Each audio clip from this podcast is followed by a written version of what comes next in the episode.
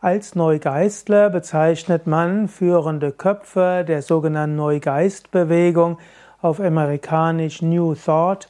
Die Neugeistbewegung war eine breite, ja, kulturelle Strömung, hm, in der Spiritualität mit Naturheilkunde, mit Meditation, zum Teil auch Yoga, mit fernöstlichem Gedankengut verbunden wurde. Der Neugeistbund war eine der großen spirituellen Gemeinschaften der 1930er Jahre mit über 70 Ortsgruppen in ganz Deutschland.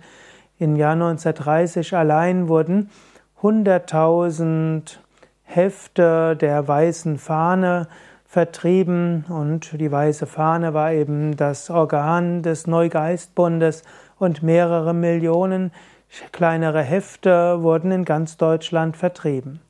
Neugeistler waren dann hm, Hans von Koten, Ludwig Jordan, Viktor Schweitzer, Otto Orlowski, Johannes Verweyen, Wilhelm Adelmann, Heinrich Jürgens, Perit Schuh, Karl Otto Schmidt, Hermann Kissener und Franz Badon, um nur einige zu nennen.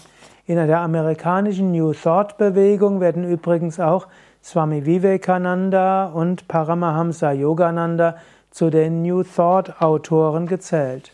Und so kann man sagen, dass letztlich Yoga im Westen hauptsächlich unter der Überschrift New Thought, Neugeistbewegung sich etabliert hat und was auch dazu geführt hat, dass Yoga gerade auch mit Naturheilkunde, mit Vegetarismus, mit Vollkorn, mit Reformbewegung, Ökologie und so weiter bis heute in Verbindung gebracht wird.